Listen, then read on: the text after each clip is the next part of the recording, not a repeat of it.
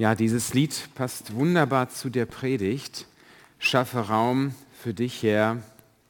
Tu, was du willst. Vor dir lege ich alles hin. Das hatten wir so nicht abgesprochen, aber ich finde das wirklich einladend, weil es genau die, den Predigttext wiedergibt für die Predigt heute.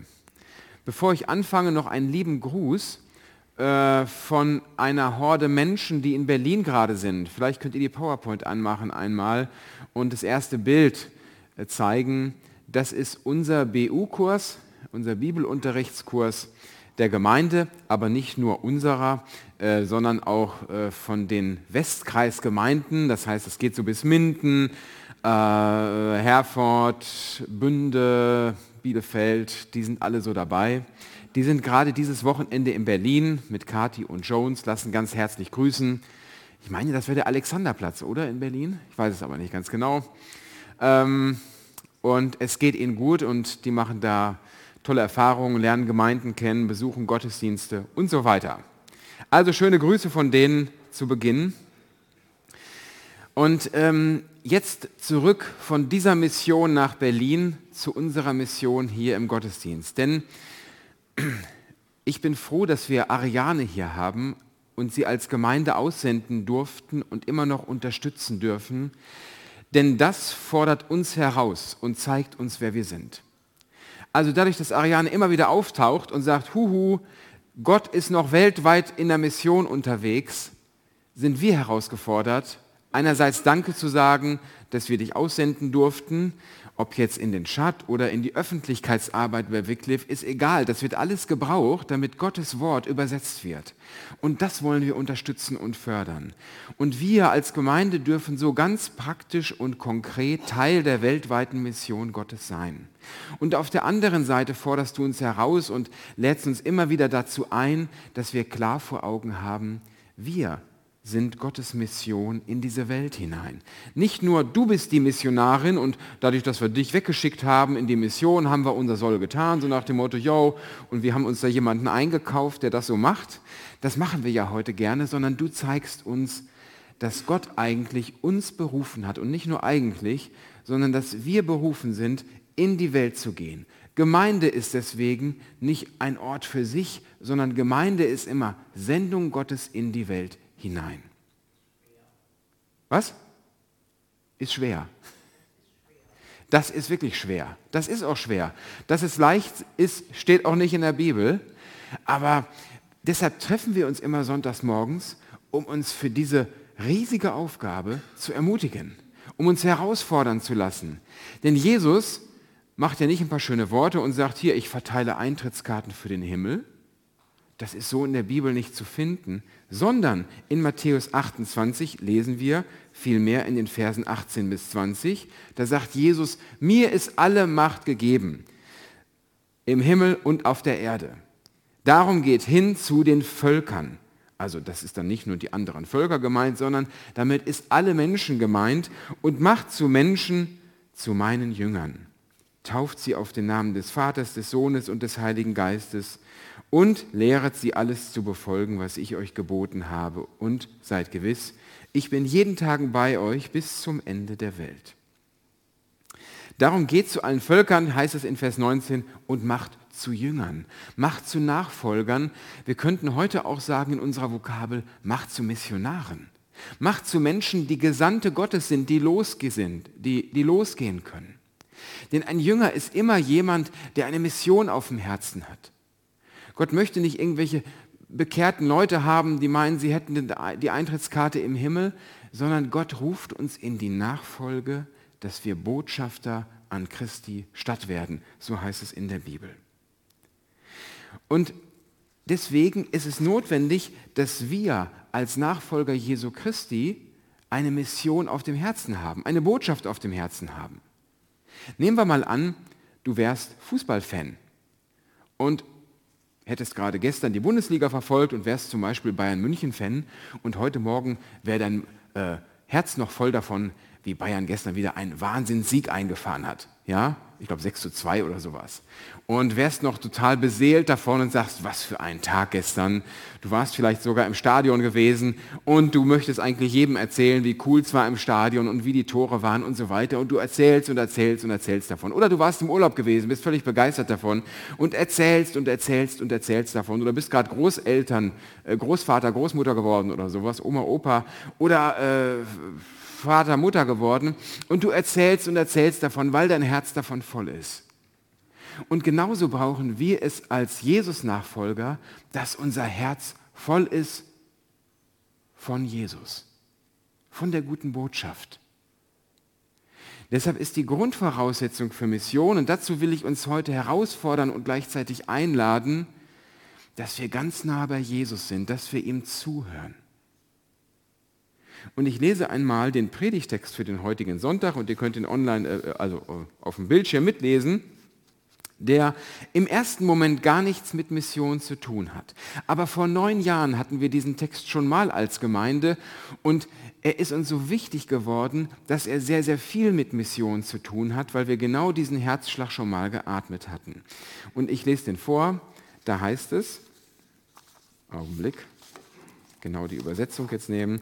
Als Jesus, also aus Lukas 10, die Verse 38 bis 42, als Jesus mit seinen Jüngern weiterzog, kam er in ein Dorf, wo ihn eine Frau mit Namen Martha in ihr Haus einlud.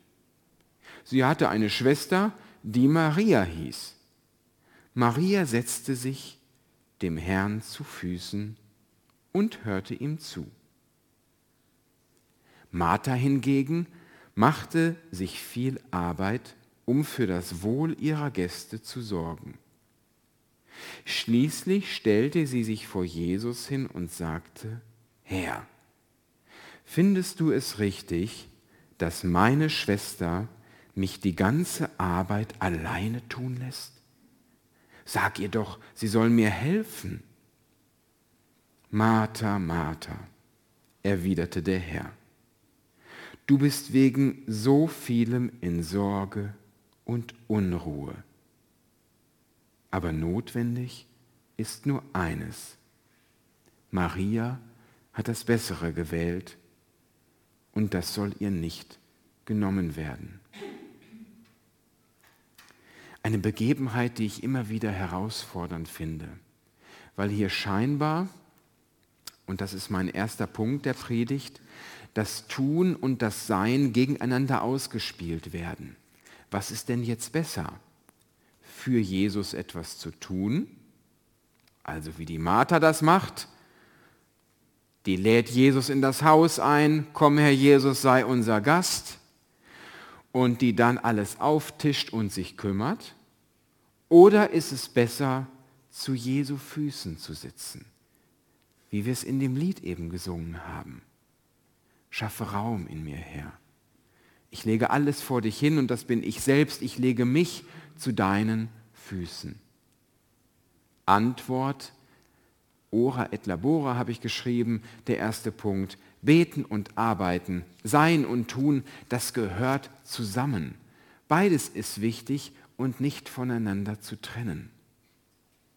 Was willst du denn, wenn du in der Mission unterwegs bist, sagen, wenn du nicht zu den Füßen Jesu gesessen hast, was es überhaupt zu sagen gibt. Also wenn du keinen Inhalt hast. Du kannst doch nicht von einem Fußballspiel schwärmen, wo du gar nicht dabei warst und was du dir nicht angeguckt hast. Wir können doch nicht von der Schönheit Gottes schwärmen, wenn wir Gott gar nicht anschauen und nur vom Hörensagen gehört haben. Wir brauchen es also, wenn wir losgehen wollen, was also wichtig ist, dass wir selber Zeiten mit Jesus haben und ihn anschauen. Zeiten der Anschauung Gottes. Und dann wird unser Innerstes begeistert von diesem Jesus, wird inspiriert. Und wir laufen los und können schwärmen von Jesus.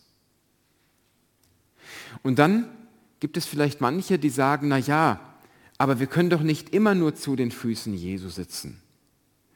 Kann man nicht auch da vergammeln?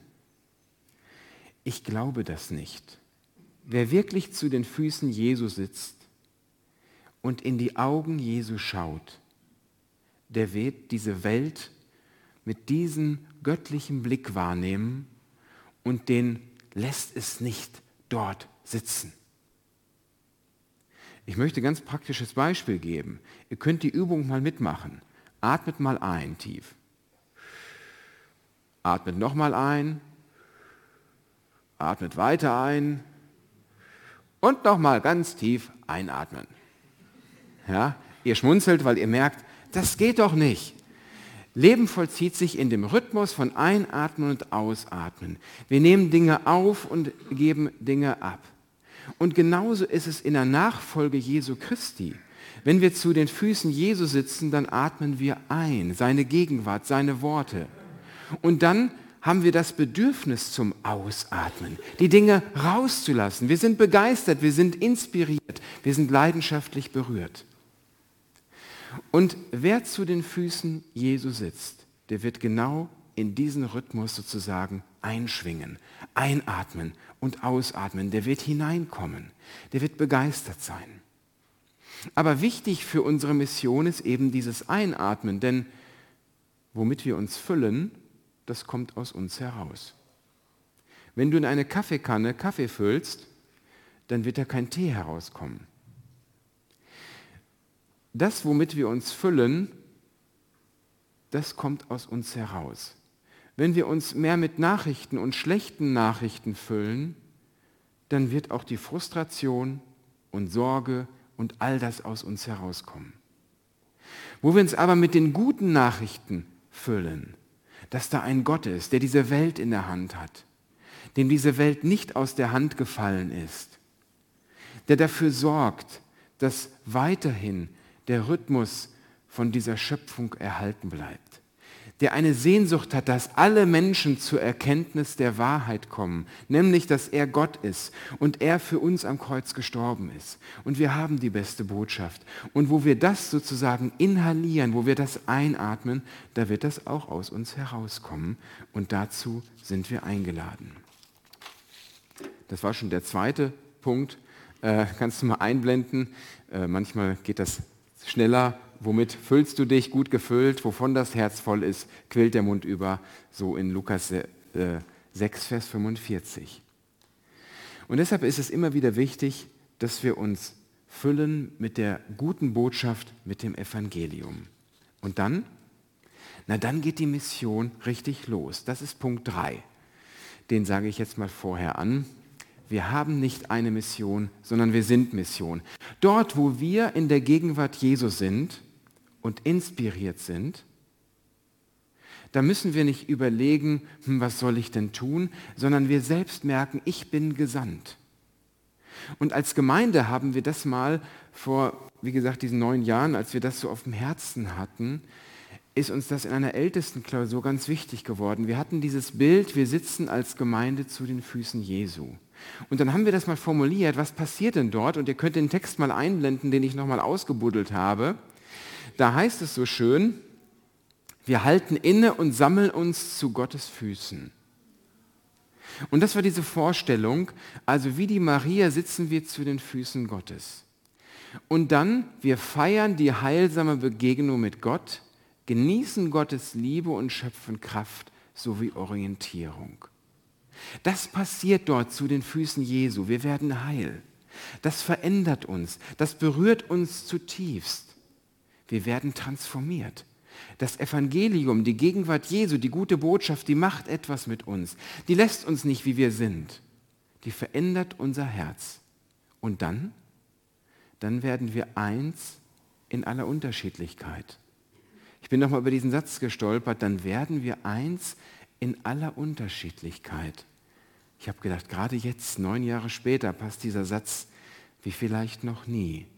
Auch wenn wir unterschiedlich sind, werden wir zu den Füßen Jesu eins.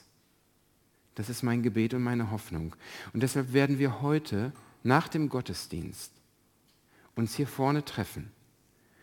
Und wir wollen miteinander für die Einheit der Gemeinde beten, die uns als Gemeindeleitung auf dem Herzen ist. Wir wollen das für ungefähr zehn Minuten tun. Und deshalb für alle anderen, die sagen, boah, ich kenne die Gemeinde jetzt gar nicht, ich sehe immer wieder viele neue Gesichter auch in unseren Reihen, das ist sehr, sehr schön. Äh, oder die sagen, äh, ich, mir ist jetzt gerade nicht zum Beten, ich will lieber Kaffee trinken gehen gleich nach dem Gottesdienst oder will an den äh, Wycliffe-Stand von Ariane und mit ihr ins Gespräch kommen, das ist wunderbar. Dann macht es doch und vertagt die Gespräche ins Foyer und wir wollen hier für zehn Minuten beten für die Einheit der Gemeinde. Wir sammeln uns zu den Füßen Jesu und werden eins in aller Unterschiedlichkeit. Denn dort, wo wir miteinander beten, da können wir auch andere Sichtweisen haben, aber wir kommen zusammen. Und dann geht die Mission los. Und dann können wir nämlich davon erzählen, was Gott in uns tut und wie er sich verändert. Beziehungsweise, wir haben es damals so formuliert, andere werden wie selbstverständlich angezogen und mit in diese Begegnung hineingenommen. So kann Mission funktionieren. Wir sammeln uns zu den Füßen Jesu und Menschen strömen herbei, weil sie einfach sagen, das tut gut, in dieser Gegenwart solcher Menschen zu sein, die in der Gegenwart Jesu sind. Das klingt vielleicht jetzt alles so ganz schön und rosarot und man könnte denken, oh Mann, wenn Mission so geht, das ist ja alles sehr, sehr toll. Aber wie Mission ganz konkret manchmal aussieht, das ist manchmal nicht so geradlinig, dass man zu den Füßen Jesu sitzt und alles ist rosarot und sehr, sehr schön. Und ich habe in der Vorbereitung mit Ariane haben wir uns unterhalten, wie ist es eigentlich so zu den Füßen Jesu sitzen und sich als Missionarin beauftragen lassen. Ist das dann so, dass man da sitzt, die Hände faltet und betet und Jesus sagt dann, geh in den Schatt und dann weiß man, was man bis zur Rente zu tun hat? Und wir merken das an deinem Leben, Ariane, dass das eben nicht immer nur so ist. Und du hast gesagt, ich kann ja mal von mir erzählen, aus meiner Praxis, einer Missionarin, einer besonderen Missionarin, ja, die auch im Ausland war, aber eben nicht nur. Wie sieht das eigentlich aus, wenn man in der Mission Gottes lebt? Wenn es ganz konkret losgeht und du nimmst ihn so ein bisschen mit hinein in eine unfertige Geschichte, denn du bist ja noch mitten in der Mission und auf dem Weg. Vielen Dank für diesen Einblick, dass du das so machst, als sozusagen praktischen Teil und Konkretion der Predigt über Mission. Danke, dann übernehme ich mal. Ja. Volker sagte, äh, ora et labora, beten und arbeiten. Das Schöne an meinem Job ist, dass Beten zu meiner Arbeitszeit gehört. Das heißt, ich muss nicht nach einer 40-Stunden-Woche irgendwie noch versuchen, abends eine Stunde noch zu beten oder so. Ich mache das einfach, äh, während ich im Büro sitze, Rundbriefe lese von Kollegen oder so. Ähm, aber trotzdem habe ich ja auch ein Privatleben. Also ich bin jetzt hier mit meiner in meiner Funktion als Missionar, aber trotzdem bin ich auch Ariane, Kind Gottes, komme aus Wiedenbrück, bin auch nur ein kleiner Pimpf, der irgendwie versucht, sein Leben zu gestalten und versucht, Gott zu gefallen. Ähm, Holger hat darüber gesprochen zum Thema Berufung und Missionar und dass wir in die Welt rausgehen können. Und ich möchte einfach ein paar Gedanken darüber teilen aus meinem Leben. Was bedeutet denn Berufung? Berufung ist ja nicht, hey, du bist jetzt der Missionar, ich habe dich erkoren, das zu machen. Jesus Berufung war dreieinhalb Jahre zu wirken und dann ist er auch gegangen. Und dann lag es an den zwölf Jüngern. Und ich finde es echt spannend, wie von zwölf Jüngern ausgehend das heute noch 2000, später, 2000 Jahre später funktioniert. Also ich möchte einfach von meinen kleinen Jahren erzählen. Ähm, ich habe ja zehn Jahre hier bei einem hiesigen Küchenhersteller gearbeitet, habe da am Export gesessen, ähm, Frankreich und Belgien betreut, konnte also Französisch. Und dann dachte ich irgendwie, ach, Bibelschule war ja mal schön, ich will ja nicht bis zur Rente hier sitzen und andere aus der Gemeinde waren ja auch in Wiedenest. Dann bin ich halt da hingegangen, 2010 für drei Jahre.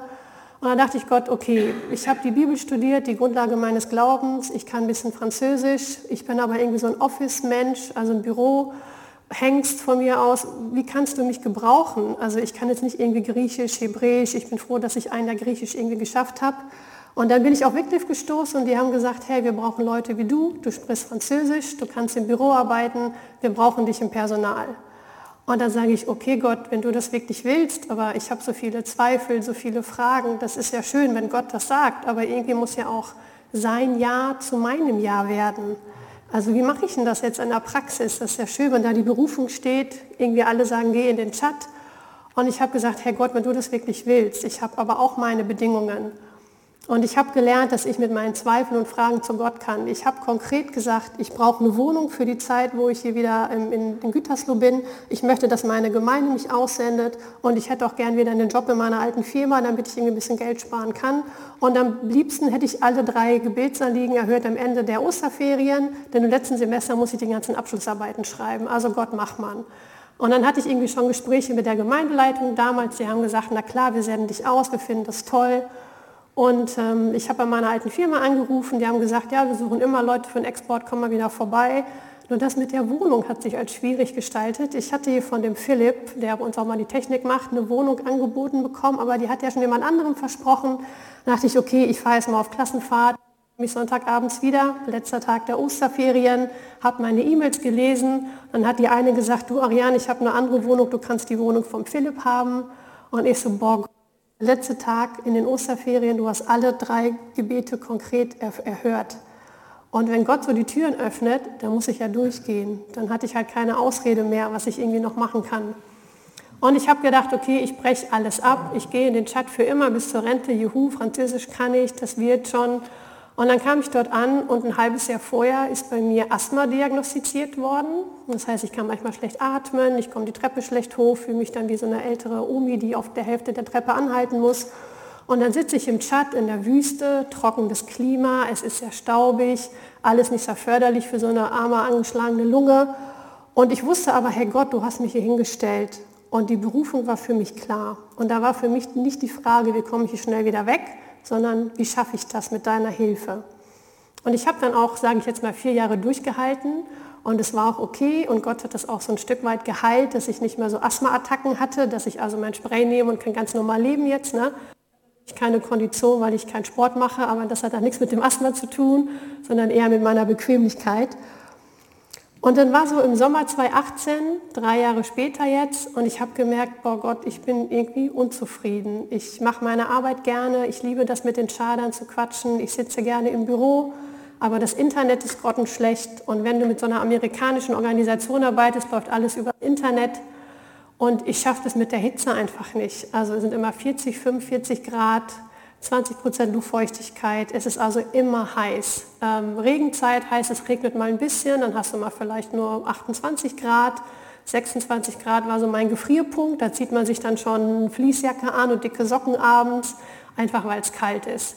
Und ich habe gesagt, Gott, ich will nicht jeden Tag meckern. Warum bin ich jeden Tag so unzufrieden? Du hast mich doch hier hingeschickt. Ich möchte doch so gerne hier sein. Aber irgendwie habe ich auch keinen Plan B. Also bin ich halt gewissenhaft und halte durch. Und dann kam diese E-Mail von Wycliffe Deutschland, dass die jemanden suchen, der nach Deutschland zieht und für SEAL, unser Partner international, quasi eine deutsche Organisation gründet. Weil Wycliffe hat die unterstützt, der Direktor ist nach Deutschland gezogen und die hatten da an mich gedacht. Und als ich das gelesen habe, wusste ich, okay, äh, mein Herz wurde plötzlich ruhig.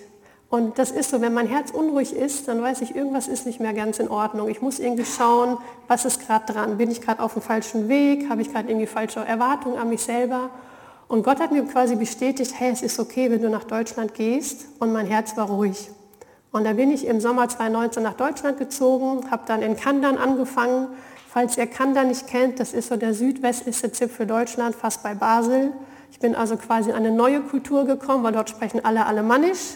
Das verstehe ich dann auch nicht immer so. Für mich als hier äh, Norddeutscher, der so ein bisschen platt spricht manchmal, ne, ähm, habe ich mich dort quasi wieder eingefunden, weil ich wusste, hey, das ist Gottes Platzanweisung. Das war im Herbst 2019. Ich hatte zwei Freunde vom Studium, die wohnten dort. Das war super, weil dann kam die Pandemie. Du kannst keinen kennenlernen, du kannst nicht in die Gemeinde, alles lief online. Hauskreise hatte ich damals noch nicht und es war irgendwie auch schwierig. Und plötzlich sitzt du allein im Homeoffice, du bist so ein bisschen isoliert. Ich war aber teilweise überfordert, weil wir haben diese Organisation gegründet und das Einzige, was ich konnte, war Deutsch. Und du rufst dann bei den Ämtern an, du brauchst eine Steuernummer, du brauchst eine Versicherungsnummer, du musst dich da registrieren. Also versteht mich nicht falsch, ich habe das total gerne gemacht und ähm, ich hatte auch die Fähigkeiten dazu, weil Gott mir das Talent gegeben hat. Aber du sitzt dann da alleine, weil mein Chef und meine Arbeitskollegen, die sind Holländer, Kameruner, ähm, aus Kanada kamen die und Amerika. Also ich war so ein bisschen auf mich allein gestellt, ähm, hatte noch einen deutschen Kollegen, der mir da ein bisschen geholfen hat. Und ich habe das auch geschafft mit Gottes Hilfe, weil ich wusste, hey Gott, du hast mich hierhin berufen. Die Frage war also nicht, wie komme ich hier wieder weg, sondern wie schaffe ich das Gott mit deiner Hilfe. Und Gott gibt uns ja auch Talente. Und ähm, diese Berufung, die Gott manchmal ausspricht, ist ja die Frage, zählt jetzt das Leben lang? Ist es nur für drei Monate oder vielleicht nur für diesen einen Moment, wo ich vielleicht ähm, vorbereitet bin? Wäre ich nicht die vier Jahre im Chat gewesen, hätte ich die Organisation nicht so kennengelernt, dass ich für die Geschäftsleitung arbeiten konnte. Hätte ich nicht bei diesem hiesigen Küchenhersteller am Export gearbeitet, hätte ich nicht so gut Französisch sprechen können, dass ich nicht im Chat äh, hätte klargekommen, weil die Amtssprache ist Französisch. Und ähm, ähm, letztes Jahr im Herbst hatte ich so ein kleines Burnout. Ich war elf Monate krankgeschrieben, weil ich einfach erschöpft war von allem. Ich kam wieder zurück nach Deutschland. Meine Mutter ist noch gestorben, jetzt vor anderthalb Jahren. Man ist in dieser Pandemie. Ihr habt vielleicht alle auch eure eigenen Erfahrungen gemacht in der Pandemie und Isolation und dieses ganze Unsichere. Und ich habe gemerkt, es ist so viel. Und Gott hat mir quasi diese Auszeit geschenkt, dass ich dann elf Monate ähm, krankgeschrieben war insgesamt, auch schon wieder wieder Eingliederung seit Anfang des Jahres. Und ich habe gemerkt, okay Gott, du gibst mir diese Auszeit, was ist jetzt dran? Soll ich so weitermachen wie bisher?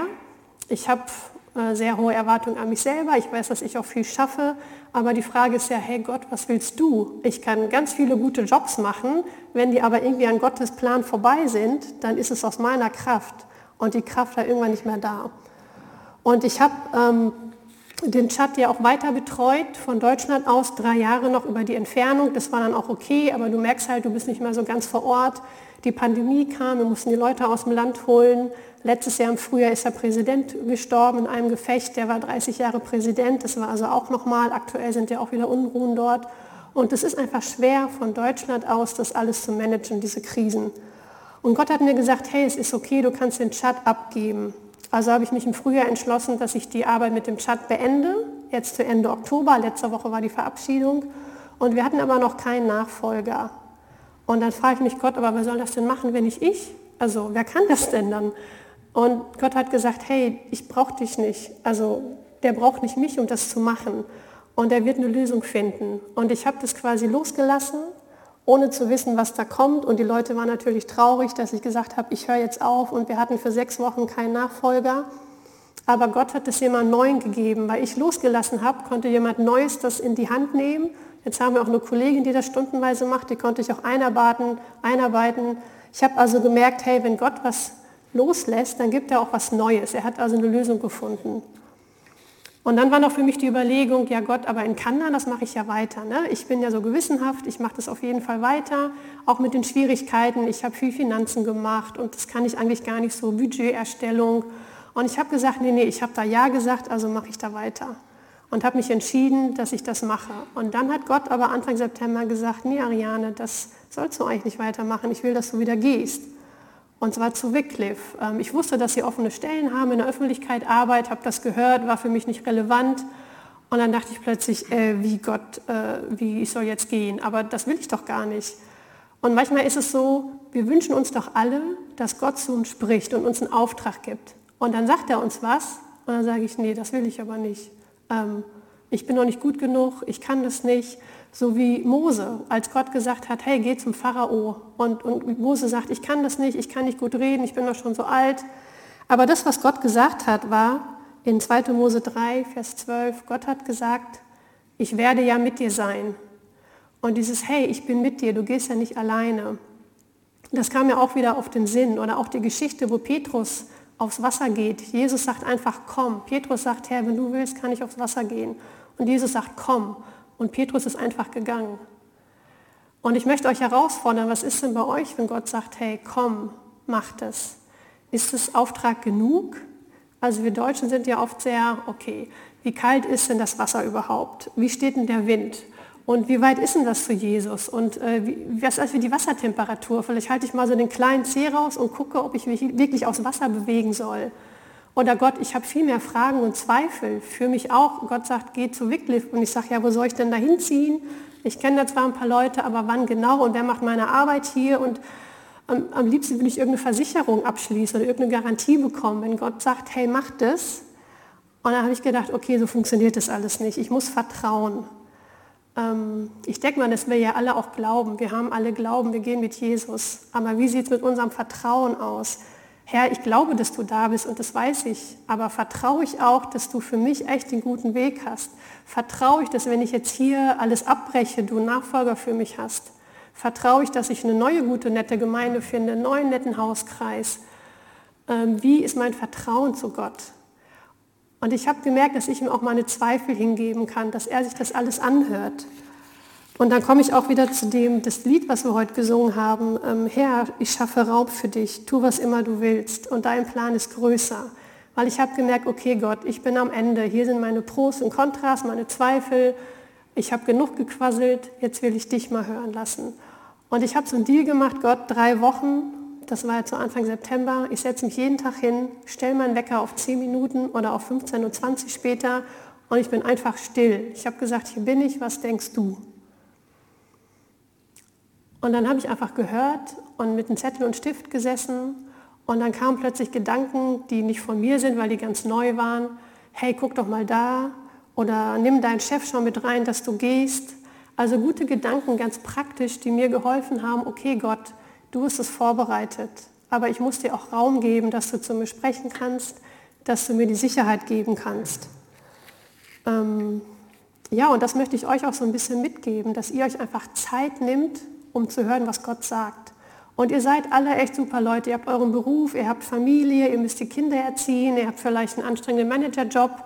Und das sind alles gute Sachen. Und Gott gibt uns ja auch Talente. Und das, was er schon früher in mich hineingelegt hat, ich habe schon in der Ausbildung mal eine Rede gehalten und habe da meine für bekommen. Der einzige Punkt war, du redest zu schnell, du musst mal atmen zwischendurch.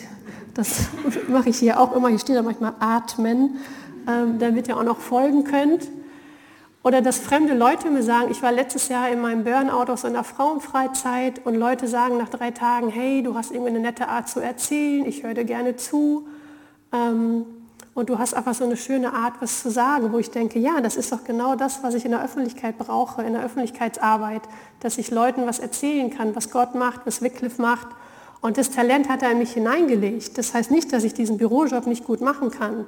Aber wie gesagt, was Gutes zu machen, wenn es an Gott vorbei ist, dann ist es aus deiner Kraft. Und ähm, die Leiterin von, von Wycliffe, die Susanne Krüger, sagte auch, Gott kann dir eine Berufung geben für diese Zeit und nach drei Jahren gibt er dir was anderes.